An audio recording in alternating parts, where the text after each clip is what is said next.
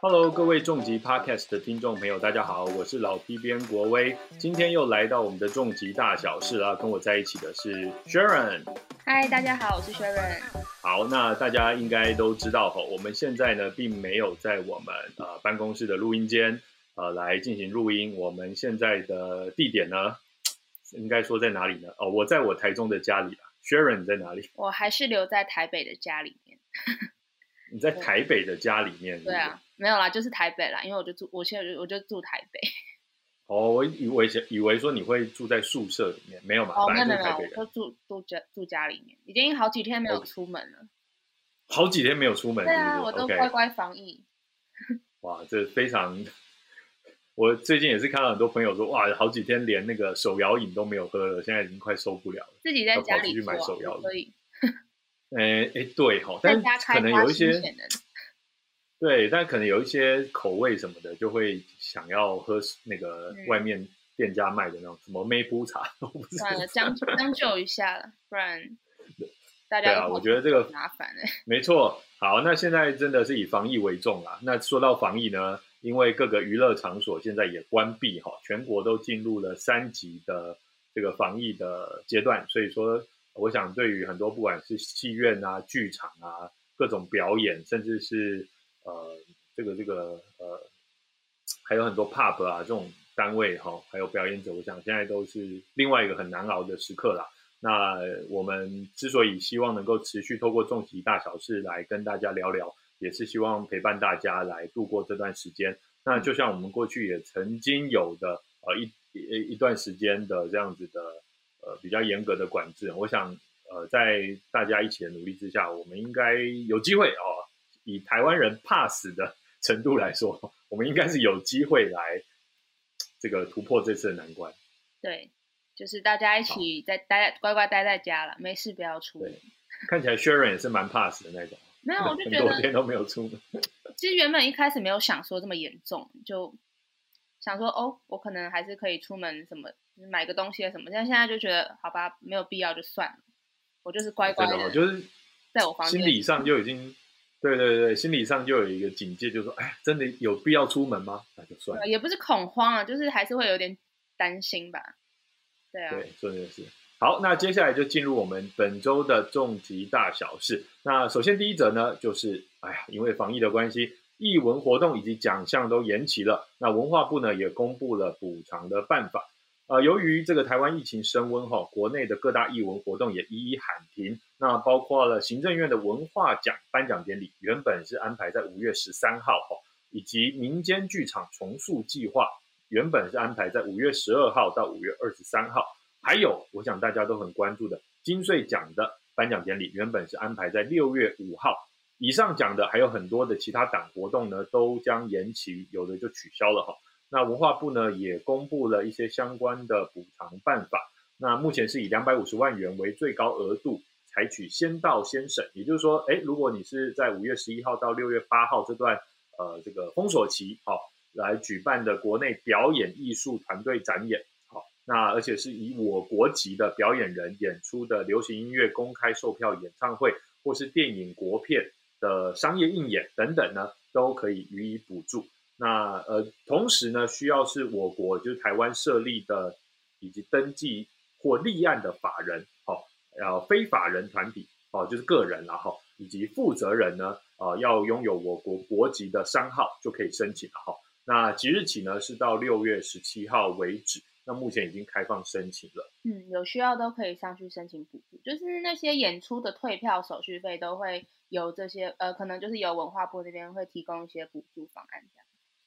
对，那呃网址呢？我想大家应该搜寻这个，呃，直接到文化部吼，可能就可以找到连接。那这边网址哦，搜寻译文译文纾困哈，哦，要不然你就可以搜寻 grants 点 moc 点 gov 点 tw slash online。Grants 就是那个补助的那个 grants，好，所以说如果大家有需要的话，搜寻译文补助，好，译文纾困，应该就可以找得到。好，那诶，这个想请问一下 Sharon 哈，有没有本来预计在这段时间要去看什么啊，或听什么啊，参加什么活动啊？哦，这个要说到很久以前，其实我去年的时候就买了一场演出的票，就是也是哎，对，反正就是译文类的，然后他就演嘛，我想说今年是什么可以说一下吗？哦，其实就是一个那个就是一个溜冰的表演，哦，溜冰的对表演，冰冰上冰上的表演嗯，OK，配合就是配好像他要搭配一些乐团吧，就原本想有一些想看的选哦手，反正就是译文类，是是或是那个什么，就是我朋友有一些买什么钟楼怪人还是歌剧魅影，现在是哪一个？已经我都忘哦记了。对啊，总之就我嗯那个原本想说今年可以看，结果到今年他又演，就现在也不知道到什么时候，我已经放弃了。哦哦，所以本来去年已经演过一次，是不是？对他今年又演，哇，对我都还没退票，啊，我因为我还是想看啊，对啊，就看看之后有没有机会。有的单位好像就是呃，先先先保持乐观嘛，就是说延后可能几个月哦，如果有档期的话，就请大家表保留票券，然后呢，然后可以再到时候再来参观或是对，参加活动这样。因为疫情真的是影响到很多事情的，就是进行。哎，不过昨天啊，就是影视圈有一件大事发生嘛，啊，哦，你这样想得到，什就么就？是这件，就是那件大事，对，大家的国让让众多人心碎的一件对大事。我没有啦，但是你有吗？身为一个已婚男子，不行这样是讲，对。还是还是有，哦，我 我有些我有些女生朋友也说她心碎，但我有点不太懂为什么她要心碎，哦，就那跟男生也不一女生都很喜。欢她。哦，也有可能很多人是喜欢新演员。哦，没有，他是喜欢新垣结衣。哦，好，那走那这件大事，我想大家都知道，就是我们众多人的老婆没有，就是新垣结衣。对啊，啊，就是说之前其他人结婚是股价下跌，然后他结婚是那个证券交易所关闭 直接倒闭。推论了，推论。对对对，按照那个之前的规模来说，对，的确啦，我觉得哦因为之前像是呃很多的艺人啊，不只是女性艺人啊，很多一些男性艺人，就是呃呃，这是对呃石原里美，对不对？她正式的名字叫哦石原哦哦，对对对对，她有两个，一开始叫石原聪美，后来就是却都改成石原里美这样。嗯哼，对，像石原里美啊，或者说像之前呃很多也有男性艺人啊，吼，就是他们公开了他们结婚的消息，都会造成这个震荡。但是其实你要说这个震荡是真的因为他们结婚，我觉得有点牵强啊。没有啦，就是有趣吧，可能大家大家在家无聊，就又就开始一堆那种创意创意说法都出来。不是说最近台湾不是流行那个如何在两周内示范防疫防疫好之类的，他就昨天就说，对，就是有一句话叫“如何在看好了世界一亿人的老婆，”，没错，很有趣，很有趣。对，好，那、欸其实新新嗯演员的粉丝也是很多的。哦，对啊，不过我我不知道为什么对日本那边的比较没有那么着迷耶，我比较喜欢没有，这个看年龄段，这真的要看年龄段。嗯我举例来说，像我这个年龄段哦，三十五岁以上到四，可能四十五岁哦，嗯我们都对日本文化是特别着迷。哦，对，好不过有些那像 Sharon 很好看，嗯对对对，那 Sharon，因为我们以前看日剧看很多嘛，嗯然后听日本流行音乐，那整个最最鼎盛的时代都是我们经历过的时代。那像 Sharon 现在是二十多岁而已嘛，二十出头岁对。啊，二十那那呃，像这样年纪的话，其实通常是可能受韩国的影响会比较大。对啊，就是以前爱看韩剧，就看到疯掉。对，我想其实不同年龄段会有不同的呃这个主要的这个被影响的文化。那台湾当然呃长期以来有点文化弱势啦，所以都一直被输入这样。嗯，那呃现在比如说以我女儿来说的话，他们就特别受到中国其实我也看，个流行文化的影响。哦，像比如说对对对，就就是像薛仁这样也是年纪很轻嘛，就是应该都会接受到很多的。哎，但是虽然说我年纪不大，但是我都看古装剧，这样不知道是正常的。还蛮正常的啊、因为其实他们的这些古装仙侠剧都是很各种不同的产业啦，对对对，对啊，对啊对啊都是很都都是很适合年轻人的啦。哦，嗯，那我想这也是我们呃台湾我们现在在走出不同的风格啦。哦，大家那这待会。对对对，嗯好，那接下来我们要进入今天的第二则重要消息啊，就是金马奖十一月底登场，哎，而且今年新增一个最佳纪录短片奖。嗯，那第五十八届的金马奖颁奖典礼呢，现在预定了哈，是在十一月二十七号来登场。那本届会增设最佳纪录短片奖，短片类的作品呢，呃，包括像是剧情啊、记录啊、动画啊，是在六月一号到六月三十号这个之间来受理报名。哎，其实不知道会不会因为疫情有所延后这个报名。我要相信不会，因为我觉得他在月，他已经在年底了耶，十一月底还要疫情吗？不要吧。对对对，那我而且其实这些作品应该也都已经制作完毕了。我想报名或是申请报名，应该不太会受到影响。那刚才讲到，接着是长片类的作品，也就是剧情长片的呃剧情长片、记录长片，还有动画长片呢，则是在七月一号以及七月二号，呃，到八月二号，说错哈，七月一号到八月二号，一样是一个多月的时间。那入围的名单呢，定于十月五号来公布哈，所以这个这段时间，我想评审都会非常的紧锣密鼓的要看很大量的作品哈。嗯，那在十一月底的颁奖典礼上呢，就会揭晓正式的得奖名单。那之前呃，目前在金马创投会议的聚集企划案啊，还有相关的一些活动，像是金马电影学院、金马国际影展观摩影片呢，也会在六月一号同时来开放报名，然后开发中哦。以及已开拍的一些电影企划案呢，则会在六月十五号来开始征件。那三十日之前完成报名呢，都有早鸟优惠。那这个就是提供给各个算是影视制作单位哈，来知道一下这个资讯。嗯，他今年增设那个最佳纪录片短片奖，那这样不管短片作品或是长片作品，都是有三大项的。那其实今年入围的作品。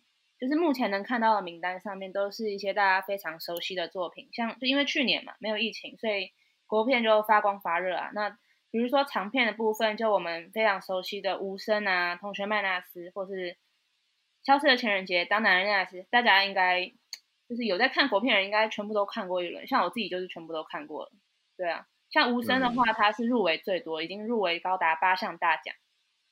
对。所以说，其实像呃今年的话，我们就很期待了。还有哪些呃这个算是包括我们今年上半年一度呃热热门的这部作品，当然《男人恋爱史》好，我想接下来应该也会在对对在这届的金马奖获得蛮多的这肯定哈，有很有机会了哦。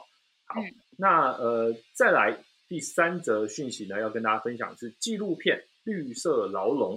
那矿工看完超有感。那这部纪录片呢，其实是导演黄映玉，好，他在二零一六年《海的彼端》中，哎，我这念有没有把人家名字念错？惨了，我可能文学造诣不太好啊。好。对对对，我很害怕我把人 家。念错的话，大家可以跟我们说明一下，纠正一下。好，这部呢是他耗费七年打造的作品，哈。那呃，其实，在五月十四号在全台上映了，但大家也都知道，现在因为那个疫情的关系哦，我想应该，呃，当然纪录片本身在台湾的票房上本来就通常不是那么的亮眼啊。那现在因为疫情的关系，我想受到很大影响那我们希望说之后可能可能很快可以在呃串流平台上看到哦。我觉得这部作品的主题非常的重要，因为这部作品其实是在讲述呃这个。战前西表矿坑的台湾移民打拼史，那个战前其实是二次战前，嗯，他是在那个封神那边啦。对对对，那可以看到有一位叫做乔坚阿嬷，主角是乔坚阿嬷，这是真的人哈，不是这个，因为是纪录片哈。他在那个年代哈，如何以强韧的生命力来面对残酷命运？那呃，其实当然你很多的是一些记录的照片，好像很多是他最后来去采访这个阿嬷这样子。那呃，是因为呃篇幅有限，他另外有实地拍摄一些片段哦，就延伸成了呃二十分钟的短片。那有另外一个名字叫《草地火焰》这样。对，那呃这次呃是要纪念当初牺牲，然后但是没有在历史上留名的矿工们。那因为即使那时候想要离开，却只能屈服于命运的牢笼。那那是呃在这个前几周，就在五月九号的时候有举办特映会哈。然后也邀请了文史相关的工作者以及老矿工们来欣赏。那呃，对矿工们来说，我觉得就是历历在目哈。那呃，我想矿业以及矿工的工作一直都是最辛苦的一种工作。对，那其哎，其实这部作品它也有入围金马奖今年的那个国际新导演竞赛，我记得。哦。好像只有两部台湾作品入围，因为那个奖项是就是会选举一些呃国外导演，他是以。就是以可能以一些国际视角切入台湾的一些故事去发想的奖项嘛。那绿色牢笼，我记得我我知道的消息是它有是入围这个奖项。嗯，那其实绿色牢笼也有同步出书，哎，除了纪录片之外，也有同步出书。我现在看到，比如说在博客来上面呢，你搜寻绿色牢笼哦，你会看到一本在四月二十一号由前卫出版社出版的书。那我想应该是一样哈，就是我们这个纪录片导演他用把他的记录呢转成一本书这样子，同名的图文纪实。那如果说大家现在没有办法去支持这部电影的话，支持这部纪录片的话，也可以买这本书来看。哎，对，因为纪录片就记录了非常多以前我们看不到的那一面，他去实地考察、做田野调查，让大家透过影片了解这些以前发生的事情。嗯，不过说到这个这部纪录片，我觉得呃，刚才讲到黄英玉导演嘛，其实他也是台湾。呃，这个木材木林电影以及日本木林制作的创办人，他在日本呢旅居很多年哦，所以说其实他拍的纪录片的计划都跟呃可能都跟台湾跟日本都有关这样。我觉得其实如果大家除了呃绿色牢笼之外呢，它的首部长片叫做《海的彼端》，好也可以找来看，因为其实《海的彼端》二零一六年推出的时候也获得蛮多的赞赏的，有得到这个心疼坚人赏的制片赏。所以说，呃，我觉得，呃，大家如果在这个，呃，这个在在家里时间比较多哈，哎，不妨找一些好的纪录片了解一下。嗯，对。好，那接下来我们要聊到下一则消息。下一则消息呢是关于台漫的消息哈。那呃，其实关注呃我们重疾 Podcast 的听众朋友应该都知道，我们常聊到台漫跟影剧相关的一些消息，因为现在越来越多的台湾漫画原著呢，哎，被改编成为了影剧作品哈。那像是我们接下来要介绍的这部作品叫做《神之乡》，那它的电视剧呢就即将要播出了。那《神之乡》这部作品呢是漫画作家呃左轩他的首部长篇漫画作品啊，曾经获得日本国际漫画赏的铜奖，而且还卖出了日文跟法文的版权哈。电视剧的版本呢之前就已经有开拍的消息了，哎，拍的还蛮快哈，即将已经完成了，所以即将在今年的暑假来播出。那这次呢会有引爆点的导演。庄景生好来指导，那呃这个生呢是三个火下面一个木哈，那其实大家搜寻一下庄景生导演呢，看到他很多作品哈。然后另外呢编剧是王立文编剧，卡斯呢包括了王世贤、李李仁、李玉玺、向杰如、王彩华等等哈。那呃其实故事哈呃简单来说就是在桃园大溪啦哈。那呃在桃园大溪，如果是知道那边民俗或是就本来就住在那边的人，应该就知道那边有这个。呃，蛮盛大的绕境仪式，好，然后呢，百分之九十五的戏剧呢，就直接在当地取景，哈。那制作团队呢，因为其实这个虚这个这个故事哈的背景是跟宫庙的传承有关，哈，所以说他们就要拍摄前要走访很多的宫庙，而且实际参与关圣帝君的绕境仪式，哈。那我想大家常会讲什么八家将啊、八家酒啊什么之类的，哈，在网络上，但其实呢，大家可能呃，如果说对这些民俗，呃，习俗哈不太了解的人可能会有一些刻板印象啊。那我觉得这部戏剧呢，其实就是 怎么说呢？我觉得可能可以有效的扭转大家很多印象哈。所以我自己是蛮期待的哈。那呃，这部呃这个作品的前导影片呢，在法国坎城影视内容交易会以及东京的国际电视展呢，就在之前呢都有获得蛮多的询问哈。那呃，观众将会在我们这部《神之乡》的电视剧看呃当中呢，看到浓厚的桃园文化。那说到桃园文化哈，然后说我除了大溪之外，我也不知道还有什么桃园文化。因为桃园对我来说也是桃园国际蛮都市的地方，哦，都机场文化。对对对，机场。哎，不过这一部可以期待一下，因为我觉得我看左轩他原本画的那个漫画，很言情小说的风格嘛，然后他又是讲这些大家将什么的，然后你如果变成真人，那个不知道那个风格会不会差异很大？因为其实他现在。找来的这个演员哈，我们看王世贤、李李仁，肯定就是爸爸辈的，对不对？对，王彩华。那对对，那李玉玺肯定是演里面这个主角哈，就是里面那个美型的帅哥。嗯，对对对，向杰如应该呃，应该是里面，因为他故事里面就是呃，大学生要回乡去做那个作业这样。嗯，然后看那个出演名单就可以知道谁演什么，大概。对对对对，因为大家就是主角嘛，对不对？然后李玉玺应该就演这个故事里面，原本就是在大溪出生长大，可是后来都离开大溪，因为可能跟爸爸处不好这样子，然后后来回去传承这样子的习俗。那呃，到了大溪，应该还会有其他帅哥美女的年轻演员加入，因为呃，在漫画里面是有蛮多的这样。嗯，而且这次导演呃庄景生导演跟王立文编剧，他们其实之前在引爆点的时候就已经有合作，因为他们是夫妻嘛。然后这次到陈之祥又再次合作。嗯，OK，可以大家可以期待一下，大概暑假的时候应该会看到这部作品。好，我想现在应该就已经都拍完了，可能再做一些后置，然后可能就哎不知道会不会，因为现在还不知道会有没有机会在哪一个串流平台上看到嘛，对不对？诶，我这边是没有收到消息，可能他们之后才会公布吧。毕竟现在可能太多状况还没有谈好之类的，还不确定。好，对啊。好，如果之后有消息再跟大家更新，这样。好，我们特别关注很多 IP 改制的作品哈，因为我想这也是台湾呃影剧产品接下来很重要的发展。那接下来呢，要介绍的今天最后一则消息就是金球奖。那金球奖呢，没想到变成一个争议多多的奖项，引发哇全美的影剧圈、影视圈的抵制。那好莱坞的年度盛事金球奖呢？在今年一月的时候，哦，竟然被揭露，它的评选机构，也就是好莱坞外国记者协会，有很多的弊端。哦，这个叫做外好莱坞外国记者协会，英文简称叫做 HFPA。嗯，它目前是由大概九十位，就是各个国家吧，然后就是跟电影记者组成的，然后他们好像会给予这个奖项进行一些，嗯，就是有点像评审的感觉了。对的，其实就是评审嘛。那只是可能大家都以为是外国记者，没有没有，其实都是美国的记者比较多。嗯，这个就是一个问题。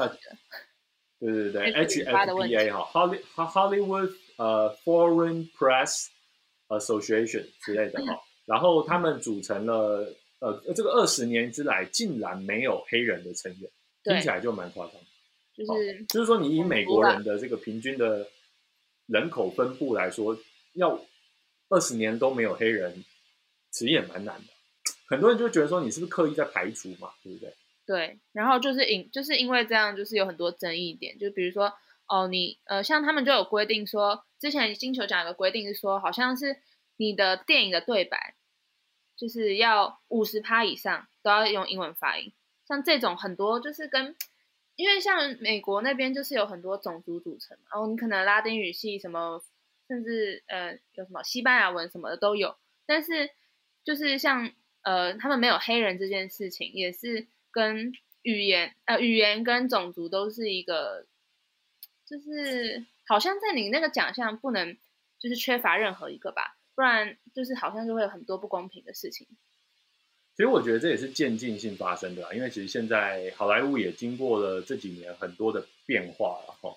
那包括所所谓的 whitewashing，就是很多一开始可能有很多白人演员，他会去演这个阿拉伯演员，他会演甚至演华人演员，华演演华人的角色，甚至演，甚至最早期还有就白人演员演黑人的角色，那是比较夸张的情况。也就是说，因为这样子，就是呃很多的不同族裔的演员，他其实没有办法在故事里面，呃去去找到他自己的角色。